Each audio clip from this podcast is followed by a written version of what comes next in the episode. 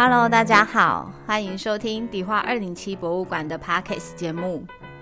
迪化二零七博物馆由陈国慈女士所创办，位于台北市迪化街，以推广老房子再利用及台湾生活文化为宗旨。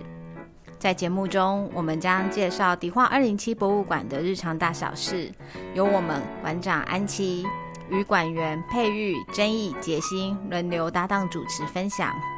欢迎大家一起来收听。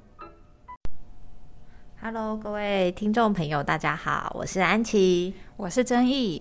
那今天要跟大家分享的主题是街区生活，然后来跟各位听众朋友来分享一下我们迪化二零七博物馆在大道城这边的街区生活。好，那首先我们想要请曾毅 来谈谈，因为其实曾毅在进迪化二零七博物馆工作之前呢，他是在仁安医院工作。那仁安医院他那时候算是做社照的嘛？曾毅对仁安医院的话，其实它是作为台北市的社区营造中心，所以其实呃主要的话会是做整个台北市的社区营造，并不是只有单单在大同区这边。对，那我们那时候会有就是不同的计划案在进行。对，那后来呢？曾毅加入我们的台团队之后，他就有跟我们分享他之前在那边工作所观察到的一个街区的一个生活样貌，包含像是志工，然后还有短导览团体，然后有跟我们进行分享。所以我们里面有一些的这一个呃规范。跟争议当时的工作的经验有关系。要要说规范嘛，其实也不是，就是呃一些观察吧。对啊，那在在社造中心那边的观察的话，其实就是每个地方的志工团队属性就会不太一样。那在那边的志工团队的属性，其实就是呃大家的分分工有比较明确一点，因为那边是有就是组长。呃，队长、副队长这样子的阶级制度，所以大家会有什么事情要做什么事这样子，呃，内容安排是有固定的。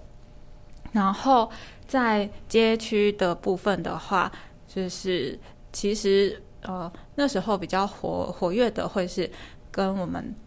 北街的邻居比较相关。那北街的邻居像是道社啊，就有提一些计划案在进行。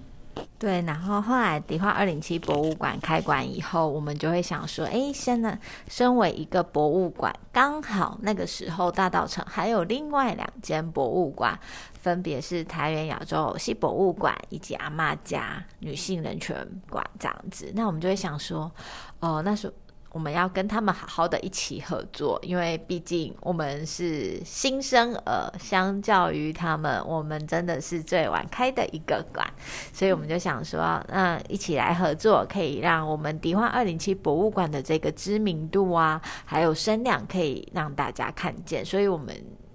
刚好也很幸运的获补助，就是文化部的地方文化馆的一个补助。那我们就跟他们一起做一些串联。那那时候呢，我们在执行串联的过程当中呢，我们有做了一些相关的问卷，然后还有一些活动的一个配合。那当然呢，我们还会一起上媒体。那在这个活动的过程当中呢，我们也有发现，其实来到呃迪化二零七博物馆的。民众朋友们，他们并不知道是阿妈家在哪里，然后也不知道台湾亚洲偶戏博物馆，所以这样子的一个串联活动，有让我们彼此之间有一个更密切的一个结合。那曾毅也是这个案子的负责伙伴，因为对曾毅可以来聊聊那时候合作的一个关系，你吗？好，我们一开始在二零一八年的第一次的合作是，就是比较是偏向各自做各自的。那我们迪化零七博物馆是做你的风景，我家门窗展览。然后阿妈家的话，他们是做讲座活动。那台湾亚洲偶戏博物馆的话，是做一个绣娘闽南戏服的故事。那我们是把在这一段期间，就是大概是秋季的时候，三个馆所的活动集集结起来，一起做行销宣传。这是我们第一次合作的状况。那在这个合作的时候，我们就是刚才安琪馆长讲，我们有做问卷嘛，然后就发现，哎，真的民众来这边，可能他不知道另外其他两间馆所在哪里，我们就可以这样子彼此帮忙做宣传。那这一次的第第一次的合作比较偏向各自做各自的，然后连接性就没有那么的高，所以我们就隔年度再来一个进阶一点的版本。进阶一点的版本，我们就是做了活动的串联。对，那我们在活动的串联上面呢，我们就是刚好也有一个很棒的机会，可以带着我们的两位的伙伴们，就是迪化二零七博物馆，加上台园亚洲戏博物馆的罗宾馆长，还有当时阿妈家的一个理事长，我们一起去参加一个节目。对，那所以我们就会发现说，呃，在当时我们在宣传上面，真的是三个博物馆都一起的努力，因为就像曾毅讲的，知道迪化二零七博物馆的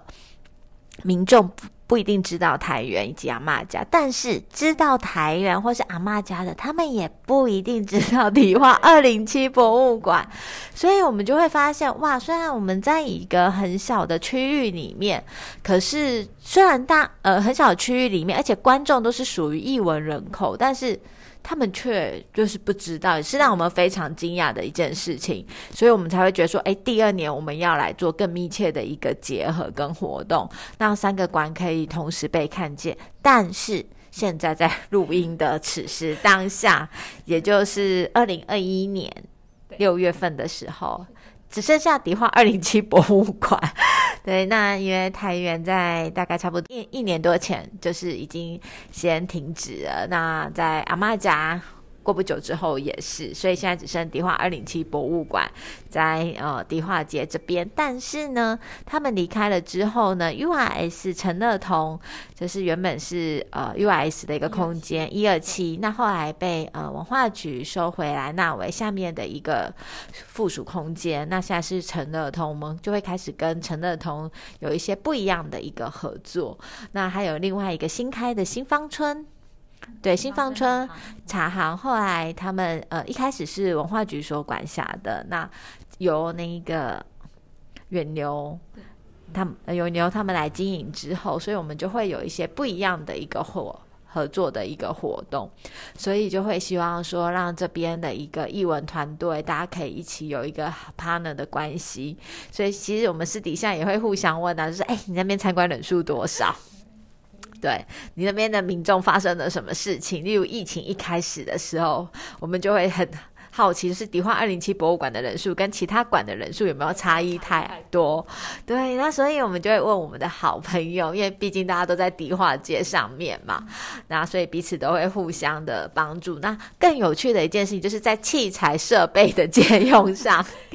对，互相支援，对。所以我们会彼此互相一些资源、一些器材，例如像有时候我们在导览的时候，忽然我们的导览麦克风坏掉了，或者是我们需要更多的红龙跟设备的时候，就赶快紧急的 call 油管来求救。对，因为油管大家都做一样的文化工作，所以设备其实大部分都是雷同的。例如我们家红龙少一只、短缺或是什么之类的，他们就可以马上支援，包含椅子啊，像呃。是我们有借过台原椅子，对不对？对，我们就是其实后后来比较密切的呃串联活动的话，我们就是把民众带到不同的馆所，对，所以我们就做了像是偶游大道城，然后还有石梁大道城这两个活动。偶游大道城的话是跟台原亚洲偶戏博物馆合作，然后以及还有啊大道城创意街区发展协会。那我们是用走读式的。方式带民众到一个定点，然后做偶戏表演，然后再边走边讲到一个定点再做表演。那这个时候就会有一些道具器材可能会需要互相支援。对，那其实这样子的一个活动，我们真的也是很感谢呃文化部的地方文化馆的一个补助。像跟大家听众朋友分享，一场偶游大道城究竟要花多少人力呢？郑毅。就是我们工作人员就是会是我主要负责，那另外我们还会有兼职人员要来协助，会需要一到两位，那另外还会有三位志工的协助。那在演出的偶师那边的话，他们就是一位师傅在做超偶，一位负责协助道具跟音响设备，然后还有一位是做活动记录，跟一位导览老师。你有没有听到？就是基本上这个呃人数可能一次出去就是七到八个人的一个这样子的一个阵仗。那七到八个人的这样子的时薪，或者是呃。偶偶师的费用，然后导览员的费用，然后等等的费用加上来，是一个蛮可观的金额，所以我们必须要申请政府补助，然后以及跟现场民众收费，但是他基本上还是没有办法收法 cover，对啊，这些费用是很难打平的。对我们只能说做这样子的活动就是一个小亏。那为什么我们要做这样子的活动呢？应该是说，呃，迪化二零七博物馆从开馆以来，很多的朋友们就会说，二零七以前在经营台北故事馆的时候，不是也都有城市散步啊，就是呃散步大呃散步远山地区的这样子的一个活动。那是不是来到大道城这一区呢，也是一样持续这样子的一个形态？毕竟我们也算是。早年耕耘这一块很久的一个团体，这样子。但来到大稻城之后，我们发现，其实，在大稻城地区已经有很多既有的单位。毕竟，我们来到大稻城的时间也比较晚一点点。那其实，台北城市散步，然后还有一些社区的一些组织，他们已经有在做大稻城这一边的导览了。那迪化二零七博物馆，我们就觉得说，诶，究竟我们应该发挥什么样的角色？那如果街区已经在做的事情呢，我们就不要做重复的事。所以一一开始我们就已经有帮自己设好一定的规范。我们这个博物馆很喜欢把自己框在一个框框里面，就是。对，把自己框好，就是我们不要做跟街坊邻居一样的导览活动，但是我们可以做不一样的导览活动。可能街坊邻居觉得他们可能嗯还在尝试当中的，那像偶游大道城这样子的一个活动，其实一开始的话是我们的创意街区发展协会他们有先做，但他们那时候做的时候都是免费的，然后也不是用一对多的一个设备，让民众有比较好的观看品质。那后来呢，在迪化二零。七来参与这样子的一个活动的时候呢，我们在设备上面有一些提升，然后另外一个就是 我们也可以支付给讲师的费用，不然他们那些一开始老师们都是无酬的，就是自己。就是里面协会的成员们义务帮忙的，对，就是没有执行。但是我们觉得这样子的一个状态，呃，其实不是很棒，因为它会没有办法持续。所以二零七就开始进行收费的一个活动。那也是因为要收费，所以我们在一个服务上面的内容就是有往上再往上升级这样子，那所以才会有这样子一个。活动，那当然也另外一个原因就是，当时会跟创意街区发展协会合作的时候，会发现说他们的理念是因为当时台北呃大道城这边是一个戏窟，然后有非常多的偶戏，所以他们想要把这样子的一个精神继续传递下去。那我们觉得真的是很 match 地华二零七博物馆的。精神，因为我们做的事情就是推广台湾生活文化跟老房子再利用，是在做文化传承的部分。对，所以我们就觉得说，嗯，好，那我们就是好好的一起来合作。那当然，这样子的一个呃活动是非常的辛苦的。如果各位听众朋友你非常有兴趣的话，可以上迪化二零七博物馆的官方 YouTube 频道里面，我们有做一些小小的记录片段。因为真的就是我妈推着戏台，从 A 点移到 B 点，移到 C 点，移到 D 点，然后就是沿着街这样子一直来走。那另外还有一个活动是食粮大道城，这个是搭配我们食粮展的时候。那一开始这一开始做这一个活动的呃单位呢，其实也是我们的台北迪化商圈发展促进会。对，那促进会这边已经开始有稍微做了，对，那但是我们也是一样会希望说，促进会那一边在呃推广上面，我们二零七好像还可以继续协助，然后可以做一些不一样的一个推广，例如像他们那时候是以呃中药行为主，那中药行为主的话，就是不同的中药行有一些特色。那在食粮展当中呢，我们除了在呃。迪化街吃粮的部分呢，还包含了荆棘柠檬，然后还有我们的。那个青草铺，还有食品原料行，对，所以我们就把这个食粮的部分呢，把它街区的生活又加进去更多。那所以就是也是一个非常有趣的活动。那我们在跟这些协会单位的合作上面也是非常的密切。那如果呃听众朋友是从事文化工作者的。部分的话呢，就可以给大家一个建议，因为今天申请了政府补助之后，你是有钱付讲师费的。那迪化二零七博物馆当然也可以想说，哎，讲师费我们可以就是。省下来，或者是呃找一些什么样的单位，然后把它放上去。但是我们可以这样子呢？对，但是因为我们觉得说，呃，这个补助申请下来，就是要好好的让它发挥到最大的效益。那所谓的最大的效益的时候，在一个街区里面，可以跟街区混得非常的熟。当然不是迪化二零七博物馆，也不是其他的文化组织，而是在地的团体，例如是创意街区发展协会，或者是我们的。迪化商圈发展促进会这两个协会，所以我们才会是很积极的跟这两个协会来进行一个合作。那我们找的人呢，也不是所谓的理事长，因为最辛苦、最了解就是总干事，所以我们两位讲师呢，基本上就是他们的算是总干事以及负责实际活动的人，所以他们协会也是会有收入的，然后协会也是真的有一些活动，那也是我们的合作单位。呃，当政府的钱进来之后，我们就是借力使力的把它作为一个最大的效用出去。那民众呢，也可以获得不一样的观感。呃，如果今天是迪化二零七博物馆自己做食粮大道城的活动，我们走过中药行，我们可能就是在门口喝一杯酸梅汤。但如果是呃商圈发展促进会来进行的话，它可以带你走进去中药行里面的 VIP 室。然后让老板讲给你听，对，所以就是不一样的一个体验，因为毕竟他们是在地的一个团体。那虽然迪化二零七博物馆也真的很认真呐，但是我们的认真程度跟他们比起来还是不太一样。我们还是比较专注在自己的文化事业上，那跟在地商家的这个所谓的网络啊，或是情感上面的交流，真的还是要依靠就是带在地的这样子的一个组织，嗯。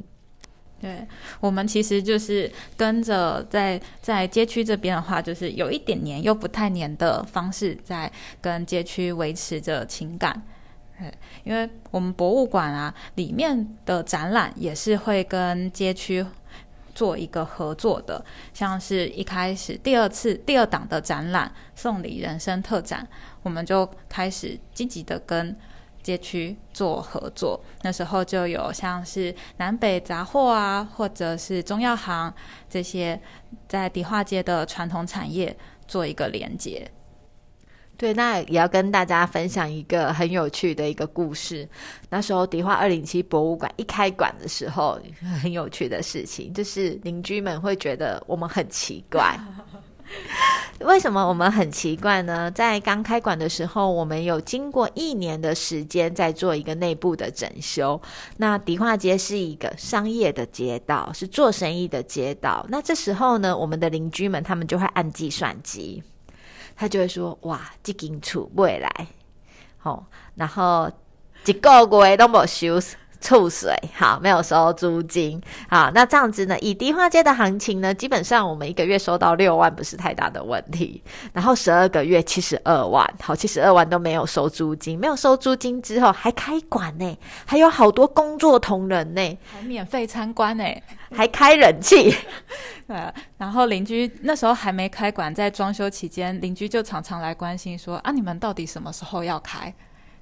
啊，在几天要开？对，所以邻居们就会对我们非常的好奇，所以呢，我们在刚开馆的时候，邻居都保持着一种观望跟怀疑的。心态在看着二零七，就是究竟你们可以开多久？究竟你们要撑多久？你们要做多久？你们老板到底是谁？是真的要做文化事业呢，还是就是来炒个热度、知名度，然后就会离开的？所以，其实在这边经营这个博物馆，真的有非常多的眼睛在看着我们。那邻居也都很好奇，究竟我们在做什么事？所以，第二档送你人生，我们才会想说，好好的跟街区合作，因为我们在四月开馆。的时候呢，这个呃摩斯之展一直到年底，那送你人生基本上就是一个年底才要做的展览。那一开始的合作并不是非常的顺利，因为我们也有打电话去一些中药行要跟他讨论合作，或者是南北货的杂货店要讨论合作的时候，其实是被拒绝的，因为商家们他们都非常的忙，而且他们对于蝶花二零七博物馆没有太大的认识，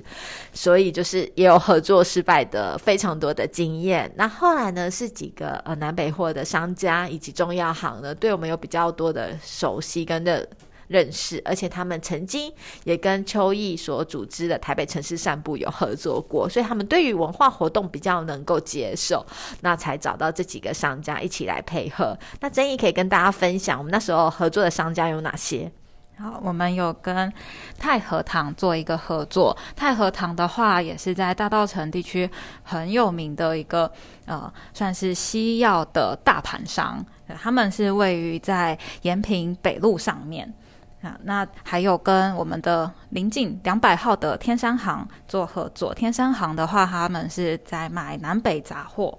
然后也还有跟台北霞海城隍庙合作，我们借了送给神明的礼物。那还有，当然是我们隔壁隔壁的好邻居李日胜，也有，他们也是做南北杂货，然后还有一些干货类的商品。那另外还有一间是林富镇商行，它是就是大稻城地区还蛮老的一间代理商的店，他们代理了日本的红帽子喜饼。对，那我们跟这些商家合作的时候，究竟什么时候要跟他们开这个口呢？通常，呃，迪化二零七博物馆自己的使命跟要做的事情非常的清楚，所以我们通常在展览已经筹备到七成左右了，就是整个空间规划、主题设定的内容都已经差不多的时候，我们才主动的跟这些商家询问，那看说有没有合作的机会，或是借展品。那我们的商家们真的也非常的支持，因为像是林富。富镇跟天山行以前呃他们是有关系的，因为呃天山行的老老板他们之前在林富镇那边工作，所以他们就会说，哎，林富镇借给你们什么样的展品啊？那我们天山行就不要重复。那李日胜也是，李日胜也会先了解一下那两间借借出来的展品是什么，我们彼此之间就不要重复。这边算是一个很融洽的一个借区关系。那很多品众也很好奇，说那迪化二零七平常如何？呃，跟这些街区的邻近的朋友有一些比较好的相处呢。其实跟大家分享一下，就是今天我们身为一个地方的管所或者是一个空间，那我们最简单跟他们合作的关系就是跟他们买卖，买卖什么？不是买卖南北货啦，真的不是买卖南北货，或者是对我们买卖基本上，呃，我们会有一些日常的生活用品。那这时候呢，你就可以思考一下，究竟你是要支持 PC Home，还是要支持在地杂货店？那支持 PC Home 当然很简单，上网点一点货就送来啦。那支持在地的杂货店，可能要有几次的关系的一个建立。那所以呢，迪化二零七博物馆就是选择我们大部分就是支持在地的商店，除非这样东西真的在地商店买不到，我们才会去订 PC Home。那像我们合作的文具行，也是在我们迪化街的南街那边的好美文具行。那我们的合作关系呢，已经到已经可以月结的一个状况了。是的，对啊，因为其实，在去店店家这边跟他们就讲说，哎，我我们这边可能有什么日常用品需要，那在买卖的这个过程中，我们还会不小心的又再聊一下天。那聊天其实是很好促进彼此关系的一种方式，对。所以，呃，也可以跟各位听众朋友讲，如果你之后是要从事社区营造，或者是一个地方型的一个小馆所的经营呢，我们可以把钱借力使力的用在自己的邻居上面，反正这笔钱都要花出去啊。那跟邻居当好朋友不是很棒吗？那包含像是我们馆内的一个垃圾袋的一个部分，大家可能想说，垃圾袋不去 Seven 买就好，没用。我们是跟我们后面的邻居买垃圾袋，那所以每一次。去就会顺便跟邻居聊一下，哎，我们你现在在做什么？那邻居也会好奇我们下一个展览在做什么。那而且邻居他也跟我们熟识了之后，如果有其他的客人想要了解迪化二零七博物馆的时候，他也会帮我们介绍。所以，我们是利用很生活的方式来跟我们的街区做朋友。那另外还有就是，我们这个迪化街上有非常多的一个历史建筑。那我们在做志工训练的时候呢，也会带着我们的志工去参访这一些历史建筑。那也可以让我们的志工更了解街区生活。那那也可以让街区的伙伴们呢了解到迪化二零七博物馆。那例如在迪化街上有一个很酷的空间，它叫做研究所。曾毅来跟大家分享一下研究所是做什么的呢？研究所的话，它的岩是岩石的岩，它其实是一个攀岩的场地。那我们就带着我们的志工伙伴去研究所玩攀岩。带大家体验说，哎，老房子再利用，它可以有很多不同的方式。那研究所他们就是用在里面装潢成一个户外攀岩的一个空间，然后可以在里面做攀岩的运动。对，那所以我们就有这样子一个志工的一个活动，然后可以让志工真的跟年轻人一样进行攀岩。我们年纪最大的志工今年已经七十四岁了，那他在去前几年的时候也跟我们一起参与这样子的一个攀岩活动。那除此之外呢，我们还有就是在志工课程上面的一个场地的一个安排，因为迪化二零七博物馆真的太小了，小到我们在办活动的时候，馆内自己的活动的时候必须要。使用外面的一个场地，对，那整理可以跟大家分享为什么我们要使用外面的场地，以及如何来选择外面的场地。嗯，我们的讲座空间呢，其实是在馆内三楼的空间，但是它可以容纳的人数也就大概二十位上下。那我们每一次的志工培训，最多可能会到四十位志工参加，所以空间位置来说，其实是真的是不太足够，所以我们就会去找馆外街区上面的空间。那我们找空间的原则的话，可能会是先从它是，例如说是呃公公部门的，例如图书馆，图书馆有一些视听教室可以去借用，或者是像这边大道城戏院楼上也有视听教室可以借用，那也还有像是各个里都有里的活动中心可以借用，那这些。都走一轮，都借过了之后，我们还会再去尝试其他不同的空间。例如说，像是在凉州街跟迪化街转角的地方，有一间小小间的派出所。嗯，它以前是派出所，现在是大同区的后备军人中心。那刚好我们隔壁邻居郭老板，他是这个巡那个后备军人中心巡守队的队员之一，我们就跟他借了这个空间，就是。它其实还蛮神秘的。那因为